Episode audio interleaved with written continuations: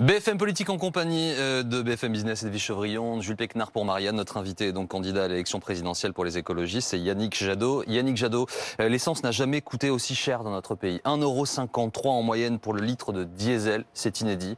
Euh, les prix de l'électricité, du gaz sont envolés. Les gilets jaunes étaient de retour sur les, sur les ronds-points hier matin. Est-ce que le gouvernement n'en fait pas assez pour les Français de ce point de vue-là? C'est évident, c'est évident. D'ailleurs, il improvise quasiment toutes les semaines. On a une nouvelle mesure euh, de la part du gouvernement pour faire face à une situation euh, que ce gouvernement n'a pas anticipée. Euh, nous savons depuis des années que les prix de l'énergie sont souvent très volatiles. Et puis surtout que potentiellement, tendanciellement, ils peuvent augmenter. Il n'y a pas eu d'effort sur l'isolation des logements. Quand on parle des factures de gaz, et d'électricité. Euh, il y a des refus permanents sur euh, l'investissement dans les transports collectifs. Le ferroviaire, les trains du quotidien sont les grands oubliés des plans de relance. Il n'y a pas d'obligation vis-à-vis des entreprises à rembourser le forfait mobilité durable pour que les Françaises et les Français s'organisent différemment.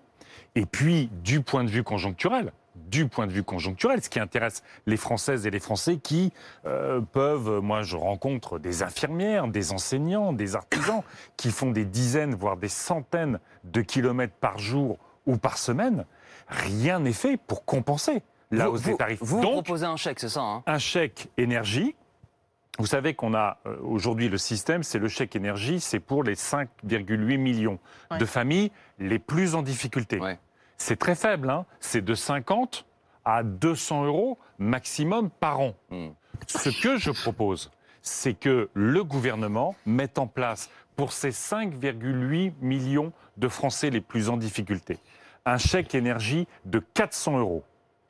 400 euros et d'élargir ce, chèque énergie euh, pour les 15 millions de euh, familles qui sont aussi très impactées, les classes moyennes, avec un chèque énergie de 100 euros. Ça, c'est la mesure conjoncturelle pour rendre du pouvoir d'achat aux Françaises et aux Français. Et ça tombe bien, puisque euh, le gouvernement euh, a encaissé près de 2 milliards et demi de taxes supplémentaires autour de la hausse mmh. des prix de l'énergie. Donc en fait, c'est de rendre l'argent oui, mais alors un, chèque, pourquoi pas Mais si on prend le sujet dans, le sujet dans sa globalité, est-ce que vous, président de la République, vous pouvez assurer aux Français que les prix euh, de l'énergie ne vont pas augmenter soudainement euh, sous votre mandature? Est-ce que c'est souhaitable même de faire une telle promesse? Est-ce qu'on peut contrôler ça finalement? Le premier bouclier énergétique pour les Françaises et les Français, c'est l'énergie qu'ils ne vont pas consommer. Quand on investit... Pourquoi on se bat depuis tant d'années sur l'isolation des logements? C'est évidemment un enjeu climatique c'est un enjeu d'indépendance énergétique vis-à-vis de la Russie ou d'autres mais c'est d'abord un enjeu de pouvoir d'achat, de confort de vie. Oui, mais Quand bien vous sûr, attendez, moi de attendez. Jadot. Non, mais je vous laisse Parce qu'à chaque, fois, à chaque fois, on nous dit ah ben non, euh, vous voulez, nous on propose de combattre structurellement le coût de l'énergie pour les Français, à chaque fois, on nous dit non, non, on verra ça plus tard. Non, c'est justement c'est l'inverse de ma question. Ah. si vous me permettez de la poser, Yannick. Je vous en prie. C'est que euh, il y a une notion d'immédiateté pour les gens qui vous écoutent, qui vous regardent. Donc, isoler leur logement, très bien. Mais c'est un projet, ce sont des travaux la en attendant la facture la solution, la solution immédiate, c'est ce chèque énergie de 400 euros pour les Françaises et les Français les plus en difficulté, un chèque énergie de 100 euros pour l'ensemble des classes moyennes. Ça, c'est la mesure immédiate de pouvoir d'achat. la mesure structurelle de pouvoir d'achat, c'est évidemment quand vous isolez votre logement, pour une famille qui, euh, a, un pavillon. Pour une famille. La prime Rénov qui a, fait, qui a mis en place le gouvernement. 800 000, 800 000 primes Rénov. Vous n'avez même pas 1500 rénovations profondes des logements. Hum. La prime Rénov, telle qu'elle est vendue par le gouvernement, c'est en moyenne 2900 euros d'aide à un geste dans votre logement. On est très loin des enjeux. Quand je propose que pour les 2 millions de familles qui sont aujourd'hui confrontées à la précarité énergétique et qui vivent dans ce qu'on appelle des passoires énergétiques, qui consomment énormément. D'accord? Ça peut être, pour une famille qui a un pavillon, ça peut être 1500, 2000 euros de factures énergétiques par an. C'est considérable. Mais ça veut dire que vous proposez plus de 2900 euros euh, pour qu'ils... Mais pour qu'ils fassent une rénovation complète Mm. Pour moi, pour les familles Comme les ça, plus vous vulnérables, avez chiffré c'est ça le zéro. c'est Bien énorme. sûr. La rénovation C'est le zéro, c'est le zéro reste à charge. Mais c'est un investissement, Madame Chevrillon. Ouais, ouais. Quand l'État est capable d'emprunter aujourd'hui quasiment à 0% à 40 ans, votre rénovation, Donc vous empruntez elle est rentable, elle est rentable à partir de 20 ans. Vous avez chiffré Et donc, ce que ça peut représenter? Mais on est, on est, vous avez, euh, c'est euh, en fait une rénovation, c'est à peu près entre 25 000 et 30 000 euros. Ouais. Ok, dépend- une ça dépend de la- rénovation Ça dépend de la globale. superficie, ça Ouais. dépend du lieu, ça dépend beaucoup Je de parle choses. de moyenne. Pour les Mais- HLM, ils chiffrent ça à presque 40 milliards hein, du reste. Oui, mais moi je propose qu'il y ait un investissement de 10 milliards par an sur le bâtiment, mais aussi les écoles, aussi les lycées, et évidemment de cibler sur les populations les plus vulnérables, celles qui sont confrontées. Donc là, on répond Ouais. structurellement. Et Mhm. puis j'ai porté l'idée que nous ayons de nouveau, vous vous souvenez, historiquement, on avait une tarification sociale de l'énergie, Ouais. que les Français, y compris qui ont des difficultés, qu'on leur garantisse l'accès à de l'eau, à de l'électricité, à du gaz, justement pour pouvoir vivre convenablement. On a On va avancer. Yann Juste, Jadot. Ouais. écoutez, la semaine dernière- cette semaine, vous avez le médiateur euh, de l'énergie. Donc, c'est quelqu'un qui est nommé Mhm. par l'État et qui dit explosion de la précarité énergétique dans notre pays. Mhm. Est-ce que ce gouvernement va enfin mettre en œuvre les mesures structurelles et conjoncturelles, vous avez bien entendu, pour aider les Français à, à faire face à- à- aux difficultés de pouvoir Yannick Jadot, la France a été condamnée à réparer le, euh, le préjudice causé par euh, le non-respect de ses engagements pour le climat, euh, notamment euh, dans le cadre de l'accord de Paris. C'est ce qu'on appelle l'affaire du siècle, hein, donc qui a été euh, Oui. mise en avant par euh, des ONG. Qu'est-ce que ça a comme répercussion? C'est une belle victoire pour ces ONG, mais on ne mesure pas forcément que, où est-ce que ça mène, qu'est-ce que ça veut dire? Vous avez plusieurs euh, affaires, euh, malheureusement, euh, dans lesquelles l'État est condamné. C'est jamais une bonne nouvelle, vous savez, quand l'État français est condamné On pour voit pas inaction. sur quoi. Non, attendez. Ouais, ouais. L'État est condamné pour inaction sur le climat, comme l'État est condamné par la Commission européenne sur la pollution de l'air ou sur d'autres sujets, comme l'État sera condamné une nouvelle fois sur les ça autorisations. quoi? de Ça va donner quoi Qu'est-ce que ça veut dire? Ça veut dire que la justice dit l'État n'en fait pas assez par rapport à ses obligations internationales en matière de climat. Oui, Selon les scientifiques, Oui. Selon les scientifiques, il faut réduire de 65% nos émissions de gaz à effet de serre d'ici 2030. Concrètement, Ok Yannick Oui, Jadot, mais- s'il vous plaît, oui. ça va changer quoi? Ça va changer quoi? Cette condamnation de l'État. Mais ça- c'est qu'à un moment donné, C'est symbolique. moi, non, c'est pas symbolique parce qu'il peut y avoir à un moment donné des sanctions. C'est ce que fait d'ailleurs l'Union européenne sur la pollution de l'air. Mais surtout, qu'est-ce que ça veut dire? Ça veut dire que ce quinquennat a été un quinquennat de renoncement sur le climat. Ça veut dire que le prochain quinquennat, c'est ce que disent tous les scientifiques. Mhm. C'est ce que disent maintenant, c'est ce que disent maintenant les, ce que disent maintenant les tribunaux. On doit faire deux à trois fois plus. Et c'est pour ça Alors que je suis candidat à l'élection présidentielle. Yannick Jadot, vous avez je écouté, ne suis candidat à l'élection présidentielle que pour une seule raison. C'est que l'enjeu de nos conditions même d'existence, la Yannick santé, le climat, la Ouais. biodiversité, le vivant, Justement, soit au soyons, cœur- soyons concrets, s'il vous plaît. Avançons pour être concrets sur vos propositions et vos prises de position. Vous avez écouté, j'imagine, avec attention Emmanuel Macron, la France 2030. Mhm. Il a fait une série de propositions. Parmi elles, un milliard d'investissements pour les SMR, les Small Modular Reactors. En fait, ce sont de petits modu- euh, modules euh, nucléaires. Ils seraient, selon lui, plus sûrs et moins coûteux. Est-ce qu'ils sont Ah bon plus sûrs et moins coûteux? Écoutez, c'est moi je trouve ça génial. En fait, on nous parle de petits réacteurs qui n'existent pas. hein. Ça n'existe pas. Sur l'étude. Ils sont à l'étude. Et on nous dit, ça va être des petits réacteurs mignons. S'ils explosent, ce seront des régions qui seront condamnées, mais de façon très mignonne. Les déchets, Bah, ça sera des dit- petits déchets. Personne dit ce sera Et- très mignon, hein, Yannick Jadot. Mais c'est ça qu'on nous vend. C'est ça qu'on Donc nous vous vend. vous dites, ça n'est pas plus sûr et ça n'est pas moins cher. On nous vend, vous vous rendez compte, tous les scientifiques, je le répète, sur le climat, comme sur la transition énergétique, comme sur le pouvoir d'achat, tous les scientifiques nous disent, le quinquennat qui vient, si ce n'est pas le quinquennat de l'action climatique, de la transition énergétique et de la justice sociale, ce sera, après on sera dans un système catastrophique. Et vous avez le président de la République, qui, comme Giscard dans les années 70, c'est le retour de Giscard, Macron, c'est incroyable, nous dit, en fait j'ai une solution pour 2040. Donc ça veut dire que si vous êtes, si vous êtes élu Yannick Jadot, pas. le milliard d'euros, vous le reprenez et il n'y a plus de développement des SMR. D'ailleurs, le milliard d'euros, il n'existe pas en vrai. Non, donc, il n'y aura plus de développement, vous, président des SMR. il parle- Mais bien sûr que non. Enfin, vous vous rendez compte qu'on est dans un système. Vous avez, et euh, vous êtes toutes et tous des experts de ces questions-là, la France, comme tous les grands pays de la planète, vont devoir énormément investir sur la transition énergétique, le quel renouvelable. nouveau, Oui. quelle Mmh. nouvelle si on capacité de production on suit Vous votre, avez- si vous on a- suit votre raisonnement, on connaît vos positions sur, sur le nucléaire, si on suit votre raisonnement, donc on sort du nucléaire d'ici 15-20 ans à peu près, comment est-ce que vous évitez par exemple le cas allemand qui a dû rouvrir des centrales à charbon, qui a aujourd'hui beaucoup de renouvelables dans son mix énergétique, mais qui a dû rouvrir des centrales à charbon, parce qu'il y a un moment, bah, il faut bien produire de Je l'électricité. vous invite. Comment on sur évite tout- ça Sur tous ces débats, ce qui est bien, c'est qu'on va avoir l'élection présidentielle. Moi, je suis très heureux que le, euh, le président de la République soit ravi du nucléaire. Ça nous permet d'en parler. Je suis très triste qu'au fond, euh, ils s'inscrivent dans le passé, ils s'inscrivent dans Vous voulez le- bien répondre, s'il vous plaît, Oui. Comment on Donc- évite le- le- de- on- Parce qu'il y a un moment, il faut la produire, l'électricité. Il faut la produire. Oui. Aujourd'hui, c'est quoi la situation? Donc, on va devoir, en France, y compris parce que nos réacteurs nucléaires sont en train d'atteindre 40 ans d'âge, donc l'enjeu, c'est comment on fournit de l'électricité aux Françaises et aux Français et à nos Mmh. entreprises. Mmh. Au moment où on Je l'ai dit, je le l'ai dit. nucléaire. Un, on réduit les consommations d'énergie. Mmh. Toujours le rappeler, parce que c'est la base. faut tout réduire. Après, on a le choix. Le président de la République commence à nous raconter des petits réacteurs. En fait, des réacteurs qu'on veut vendre à l'étranger. Hein. Ce n'est pas pour la France. On va les vendre dans des pays qui n'ont pas de culture nucléaire. Avançons, s'il vous plaît, Yannick Jadot.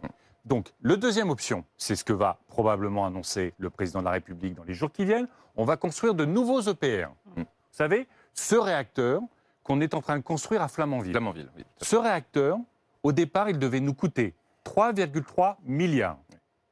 Il est aujourd'hui non fini, non fini, déjà évalué par la, Cour des, par la Cour des comptes à plus de 19 Là, milliards. c'est c'est ce que Donc, dit le président de la propose- République. Mais vous, Oui, non, mais ce que propose le président de la République, ouais. c'est de multiplier des EPR qui ont coûté aux Français 17 milliards de plus Oui. avec 10 ans Monsieur de Jadot, plus. qu'est-ce que vous Donc, qu'est-ce faites, fait vous? Qu'est-ce que vous faites, vous s'il vous plaît? Moi, je me base là-dessus. Regardez ça, c'est génial. C'est pas écrit en si anglais, donc on va le traduire on va le non, traduire non, pour les les gens. Courbes, les courbes suffisent. Mm. Ce sont les prix de l'énergie sur le- Là, les- la dernière bon. décennie au niveau mondial. Donc, vous voyez, en jaune, c'est le coût du solaire. Il arrive là. En bleu, c'est le coût de l'éolien. Il arrive là. En rouge, c'est le coût du nucléaire. L'électricité nucléaire est une électricité qui coûte de plus en plus cher. Très bien. Beaucoup plus cher que les énergies renouvelables. Qui ont et de été plus en plus. largement subventionnés, vous êtes d'accord Mais le nucléaire est payé par les Français, Madame Chevrillon. Donc, Ah oui, quoi- comment vous appelez ça Yannick Jadot, s'il vous plaît, que faites-vous? Donc, on investit sur les économies d'énergie. On déploie massivement les énergies renouvelables, qui sont des énergies de territoire, qui sont des énergies qui créent, par exemple par rapport au nucléaire, trois fois plus d'emplois. Et à partir du moment où on tient les économies d'énergie, on développe des énergies renouvelables, et bien petit à petit, sans jamais mettre en danger l'économie française, sans jamais mettre en danger l'approvisionnement des Françaises et des Français, on fermera les réacteurs les plus vieux, les plus dangereux. Et on sera extrêmement Mais en même temps, vous entendez bien, vous entendez bien quand même du côté des Français, il y a quand même des doutes autour des, des énergies renouvelables et particulièrement euh, des éoliennes. Il y a même certains candidats qui en ont fait un peu euh, leur, euh, leur leitmotiv en disant non, on arrête stop aux éoliennes. Vous entendez cette colère qui monte quand même des Français. Qu'est-ce que vous proposez Est-ce que c'est vraiment que des éoliennes ou est-ce qu'on peut trouver une autre manière de, faire des énergies renouvelables Madame Chevrillon, Ou les- peut-être les organiser différemment? L'essentiel de nos énergies renouvelables Ouais. aujourd'hui, c'est quoi? C'est l'hydraulique et la Oui, mais qui biomasse. arrive au bout. C'est l'hydraulique et la biomasse. On met du photovoltaïque. Moi, je suis y compris pour qu'en Allemagne, comme, comme en Allemagne, les citoyens s'emparent de tous ces projets. On met du photovoltaïque, on oblige. C'est d'ailleurs dans l'accord de coalition avec l'Allemagne qui sortira du charbon en 2030. Eh bien, chapeau, ils vont le faire. Ah ben, c'est l'engagement Ouais. de la coalition. Pourtant, ils ont dû Et donc, ils vont mettre le paquet. Ils vont Ouais. mettre le paquet. Ouais, Oui, mais ils mettent le paquet pour le faire. Ouais, Eux, ils bougent. Ils ont consommé du charbon. La hein. France de Macron, c'est le statut Donc vous construisez plus d'éoliennes On fait plus d'énergie renouvelable. Et on construira aussi plus d'éoliennes. On a 5500 éoliennes offshore en Europe. 5500.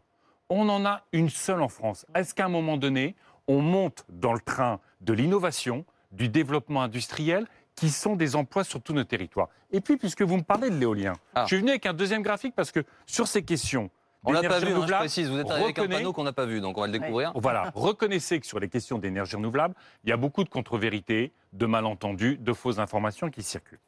Ça, c'est la carte qui présente les zones d'interdiction à cause des radars de l'éolien dans notre pays.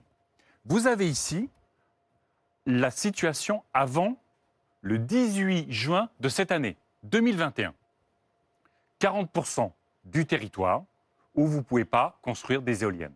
Depuis le 18 juin, comme par hasard, avec ce gouvernement Macron, 70% du territoire, c'est cette carte-là. Pour des raisons de radar militaire. Ça n'existe nulle part en Europe. Donc, vous avez raison, Madame Chevrillon. Moi, je suis jamais pour produire de l'électricité contre les citoyens. Je ne suis pas pour les projets ni nucléaires, ni gaziers, ni renouvelables qui se font contre la vie des citoyens. Mais reconnaissons qu'on est dans une situation absolument invraisemblable où le gouvernement utilise l'armée pour empêcher de construire des éoliennes là où Puisque vous parlez des Français et de leur logement, c'est un des sujets euh, de ces dernières heures, vous avez entendu Emmanuel Vargon, elle est revenue sur ses déclarations. Euh, la ministre, euh, au sujet de la maison individuelle. Elle avait initialement qualifié la maison individuelle de non-sens écologique, économique et social. Est-ce qu'elle avait tort? On a véhiculé dans notre pays pendant des années et des années l'idée que l'aboutissement social, c'était la maison individuelle. Et donc, on a créé beaucoup de zones, d'ailleurs, y compris euh, d'où viennent beaucoup des gilets jaunes, en fait. Parce qu'on a construit des zones, des lotissements, qui ont évidemment empiété beaucoup sur les terres agricoles ou sur la nature. Donc c'est un non-sens qui, Non, attendez, mais qui aussi ont été des zones où pas de commerce de centre-ville, pas de services publics, pas de transport collectif, où on est obligé de faire 50 km. Ce qu'il faut, si on veut effectivement euh, faire euh, des écoquartiers où il y a plus de socialisation, mmh. où on met en partage des services publics. Et si on veut que les Françaises et les Français puissent habiter en centre-ville, ben, il faut aussi que les logements soient accessibles en centre-ville. Parce qu'à partir du moment où euh, vous refusez de mettre en place l'encadrement des loyers. Il y a plein de gens qui, effectivement, pour qui avoir une maison, c'est un aboutissement dans la vie, ils s'endettent, c'est leur rêve, ils l'ont Bien sûr. Est-ce que vous dites, comme Emmanuel Vargon, que c'est un non-sens? Non, je ne dis pas que c'est un non-sens, parce qu'à partir du moment où c'est une aspiration des Françaises et des Français, c'est pas un non-sens. En revanche, penser que euh, euh, on redensifie, il y a plein de villages, de, centres-bourgs, de petites villes moyennes ou petites aujourd'hui. Il y a une désertification des centres-villes.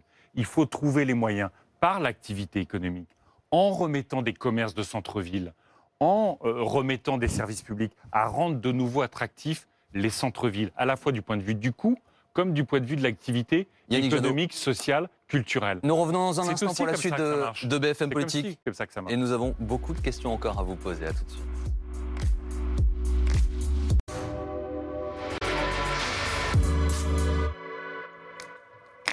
Yannick Jadot est l'invité de BFM Politique ce dimanche midi. Jules, nous continuons cette émission avec l'actualité. Yannick Jadot, nous commémorons euh, l'assassinat de Samuel Paty il y a euh, un an, euh, assassiné donc par un terroriste islamiste. Alexis Corbière sur LCP a expliqué qu'il y avait certains dessins qui pouvaient choquer certains adolescents en classe. Est-ce que vous partagez cet avis? C'est-à-dire qu'il y a des dessins qu'on ne peut pas montrer non, la question, Ce n'est pas de savoir s'il y a des dessins qu'on peut montrer ou pas montrer, évidemment, mais vous savez, la responsabilité pédagogique des enseignants est essentielle dans notre système. Euh, euh, Samuel Paty, on le sait, avait pensé son cours avec beaucoup, beaucoup d'intelligence. Donc la question, c'est pas de savoir, la question, c'est pas de montrer des dessins dans n'importe quelle condition. C'est euh, de donner, de laisser d'ailleurs aux professeurs cette responsabilité pédagogique. Vous savez, j'étais à la commémoration hier à Conflans avec les élèves, avec les parents d'élèves, avec les enseignants. Et euh, toutes et tous me disaient qu'évidemment, euh, l'émotion reste extrêmement vive euh, par rapport à, à, cet attentat horrible. Mais quand je parlais avec les enseignants, il y avait aussi ce sentiment de continuer à être seul dans, leur, dans leur mission. vous vous souvenez quand même, il y a un an, l'enjeu c'était que les professeurs puissent à la rentrée des vacances de la Toussaint. Et avec les chefs d'établissement, discuter avec les enfants, avec les parents, au dernier moment. Euh, le ministre Blanquer, le gouvernement, avait empêché ce moment qui permettait de débattre. Là, euh, euh, vendredi, il y a eu la minute de silence. Les enseignants ont appris le matin même que la minute de silence était reportée à 17 heures. Ce que je veux dire, c'est que Samuel Paty, on le sait, a été très seul dans son combat euh, pour porter la liberté d'expression, faire de ses élèves des citoyennes et des citoyens. Et qu'aujourd'hui, on a toujours des enseignants qui sont très seuls Donc, sur ces questions qui sont complexes. Pour dire les choses, il aurait fallu par exemple que Jean-Michel Blanquer euh, dise pour toutes les écoles de France, à telle heure il y aurait une minute de silence. C'est obligatoire, il n'y a pas de discussion, c'est la mission de l'école. c'est ce qui s'est passé simplement. Les enseignants en ont marre d'apprendre euh, à la radio, à la télé, euh, quel est l'agenda pour traiter ces sujets. Depuis un an, les enseignants n'ont reçu aucune instruction. Donc on sait à quel point aujourd'hui il faut euh, renforcer l'éducation sur tous ces sujets qui sont incontestablement des sujets complexes. Monsieur Et quand Jadot. je lis, quand je lis euh, euh, François Bayrou ce matin, je ne sais pas si vous avez vu son interview Dans le journal du dans le, dimanche. jour- dans le JDD, qui dit, François Bayrou, c'est 40 ans de mandat électoraux. hein. Il a ses au retraites, il a de ses Pau. retraites de député, ses retraites de ministre, ses retraites de conseiller régional. Il est aujourd'hui au plan où il devrait nous écrire l'avenir et il nous vend avant-hier. Et qu'est-ce qu'ils expliquent? Il explique qu'il n'est pas question d'augmenter les salaires des enseignants de continuer à laisser les enseignants euh, euh, euh, très en dessous, y compris de la moyenne européenne, de continuer à laisser les infirmières, les sages-femmes qui se battent pour avoir des conditions décentes de travail, de les laisser là où elles sont, là où ils sont. Eh ben, je trouve qu'il va falloir que ce gouvernement, même sur les six derniers mois qui restent, Monsieur Jadot. sorte de cette forme d'arrogance, de mépris de classe par rapport à celles et ceux qui euh, organisent, qui sont au cœur de l'avenir de la société comme de celle de nos enfants. Euh, certains fonctionnaires ont reçu le soutien de Gérald Darmanin qui a décidé de porter plainte contre Philippe Poutou, le candidat euh, NPA à l'élection présidentielle. Je vois lever les, les yeux au ciel. Il a déclaré que les policiers tuaient. Il a réaffirmé ses, ses propos. Écoutez, euh, qu'il y ait des violences policières, c'est une évidence. Qu'on dise de l'autre côté, la police tue, la police est raciste, pour moi, c'est pas ce que je pense. Mais franchement, est-ce que dès qu'il y a euh, une expression, y compris qu'on conteste dans les débats publics, on va devant la justice? C'est devenu ça, la France du débat politique? Moi, je conteste les propos de Philippe Poutou. Je ne suis pas d'accord avec Philippe Poutou. Je me bats pour que euh, l'IGPN, la police des polices, soit euh, mise auprès de la défenseuse des droits, pour qu'il y ait des enquêtes indépendantes, indépendantes sur quand il y a euh, des bavures ou des violences policières. Mais on va mettre devant la justice chaque élément du débat public. Franchement, que M. Darmanin, qui n'a pas porté une loi de programmation, il n'y a pas de loi de programmation pour aider nos policières et nos policiers à sortir du sous-effectif, sortir de la sous-formation, sortir du sous-équipement.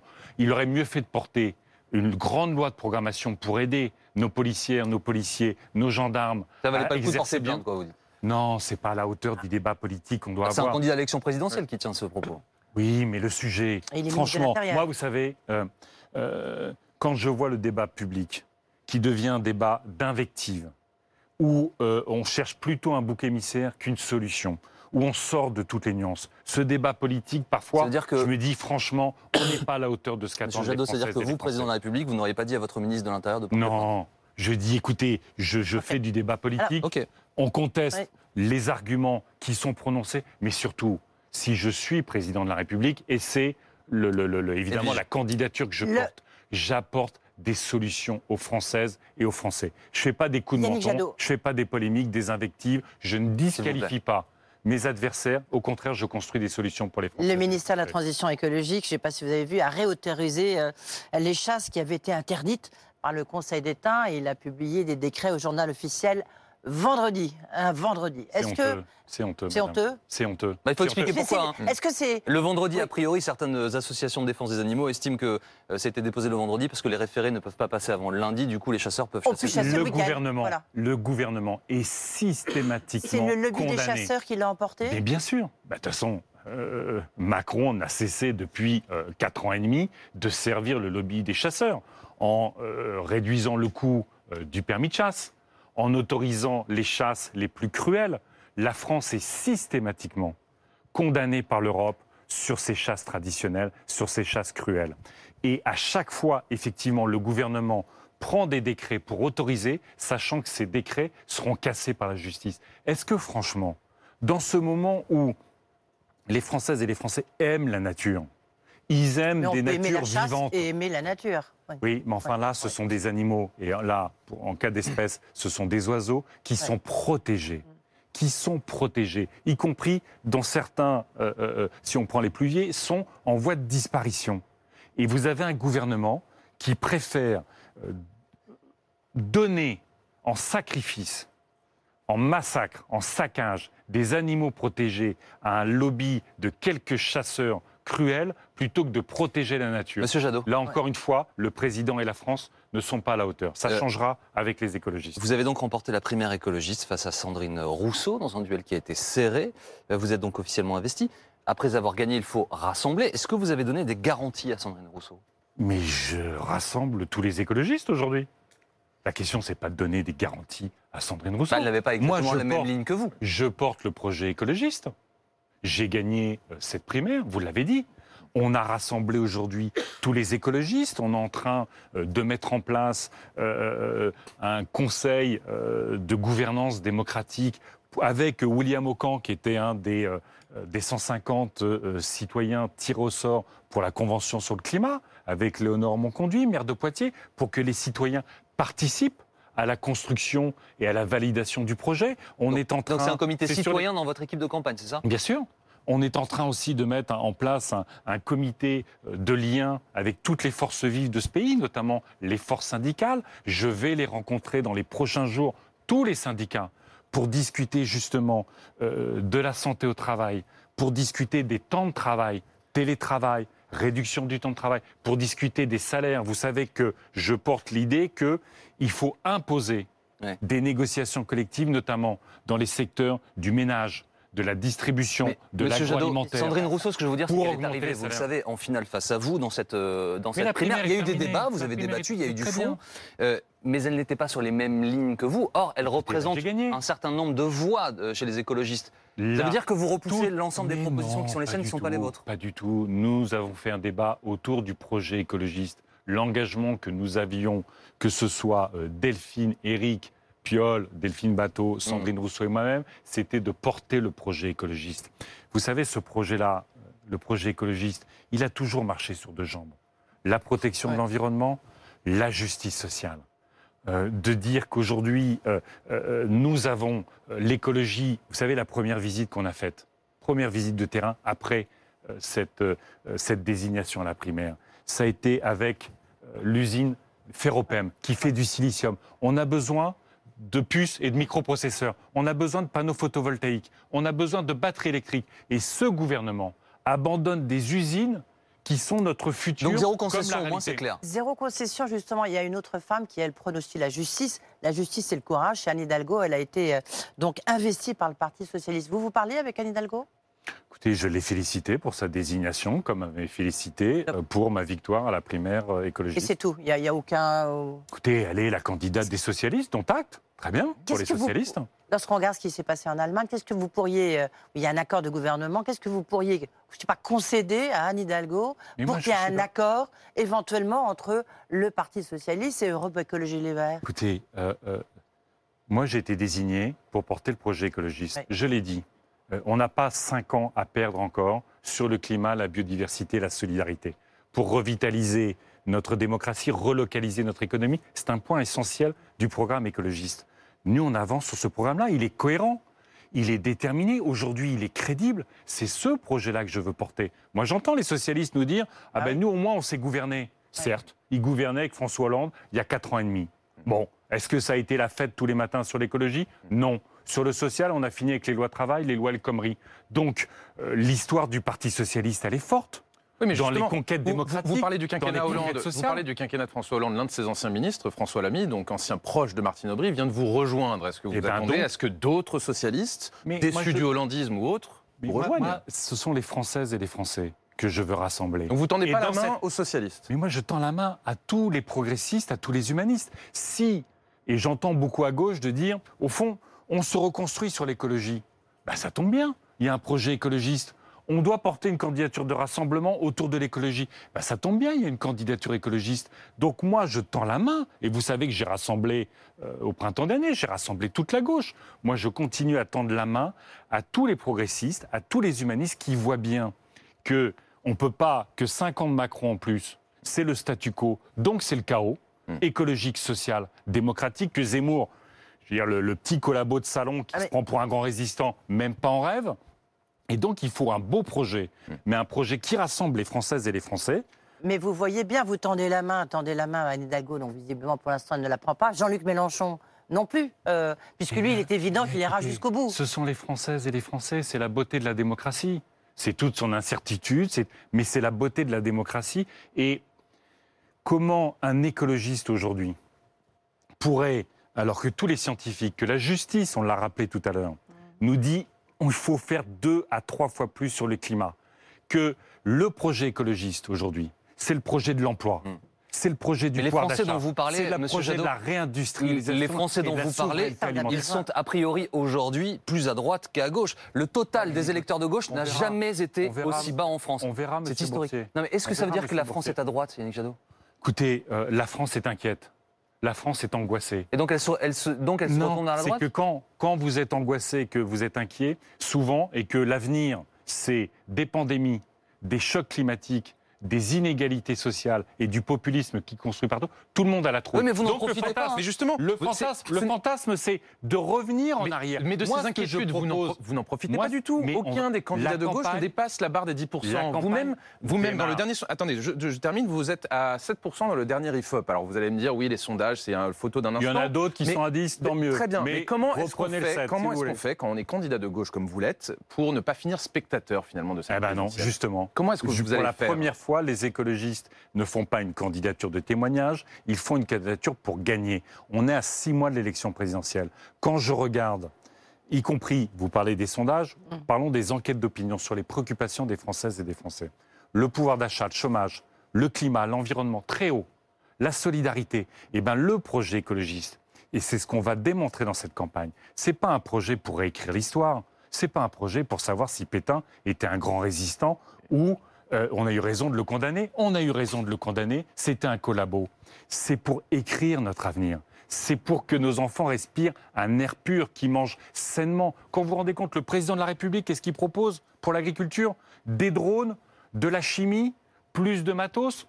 Il veut, il veut explorer les fonds marins. C'est peut-être une question bête pour vous, mais comment est-ce que vous expliquez du coup que vous soyez mesuré ben, à 7 on- et le président de la République à 23, 25 Eh bien, euh, c'est- tout l'enjeu d'une campagne électorale. Vous savez qu'à six mois de l'élection, les sondages n'ont jamais donné le vainqueur final. On a ce grand débat. Oui. On a ce grand débat public qui arrive dans un. On est en sortie de pandémie et vous, il y a un an, sur vos plateaux, on discutait du monde d'après. Ouais. Et aujourd'hui, toute la campagne s'organise sur le monde d'avant. Alors justement, Eh ben, je serai Yannick le Jadot, candidat. le monde et d'après. les écologistes, Ouais. ce seront les candidats. On sera le, candi- la ce qui est très, candidature du très- monde Monsieur de demain. Jadot, ce qui est très monde d'avant, c'est euh, je suis candidat, moi aussi je suis, moi aussi je suis candidat, moi pareil je serai candidat, personne ne se met d'accord et tout le monde reste dans son couloir. Vous avez vu ces élus de gauche qui disent nous ne donnerons notre parrainage à personne tant qu'il n'y aura pas de candidature unique. Ça, c'est peut-être le monde de demain, Yannick Jadot. Que les gens se mettent d'accord pour proposer un ticket, une candidature unique. J'ai mis toute la gauche autour de la table. Personne d'autre l'a fait. Et mais qu'est-ce Il qu'il y en a qui n'ont pas voulu Oui. jouer le jeu, d'autres qui sont venus Ouais. et qui se sont. Mais écoutez, c'est leur responsabilité. Moi, j'ai tendu la main. J'ai pas tendu la joue, j'ai tendu la main. Ma main reste tendue. Que certaines, certains prennent la responsabilité de faire à pas, eh bien écoutez, ça sera leur responsabilité historique et politique. Mais ce qui est certain, c'est que si nous ne nous attaquons pas à la question du climat, à la question du... Non mais attendez, ça, ça Non, vous non, paraît évident. Non, non, ça ne paraît pas du tout évident. Je, vous je voudrais être concret pour les gens qui nous regardent. Excusez-moi, Monsieur Jadot. Euh, pour que je comprenne bien les choses, est-ce que vous avez dit, par exemple, à Jean-Luc Mélenchon, à Anne Hidalgo, voilà les sujets qui, pour nous, écologistes, sont absolument essentiels. Ils sont là. Si vous les prenez dans leur entièreté, je me range à votre candidature pour que nous gagnions. on va arrêter. Et pourquoi J'ai on fait va ça il y a arrêter 5 ans. Je l'ai fait il y a 5 ans pour dire à quel point la cause. Quand vous êtes moi, désisté en faveur de Benoît Hamon, c'est ça que vous voulez dire Prime, voilà, prime Donc là, pas sur question de vous la désister. candidature. Mais franchement, excusez-moi, mais euh, euh, euh, regardez ce que dit euh, Jean-Luc Mélenchon sur l'Europe. On a quand même quelques sujets. Hum. Sur la démocratie internationale, on a quelques sujets. Regardez ce que disent les socialistes. En fait, on ne sait plus bien euh, ce que sont les socialistes. Objectivement, moi je respecte les socialistes. Encore une fois, ils ont une grande histoire.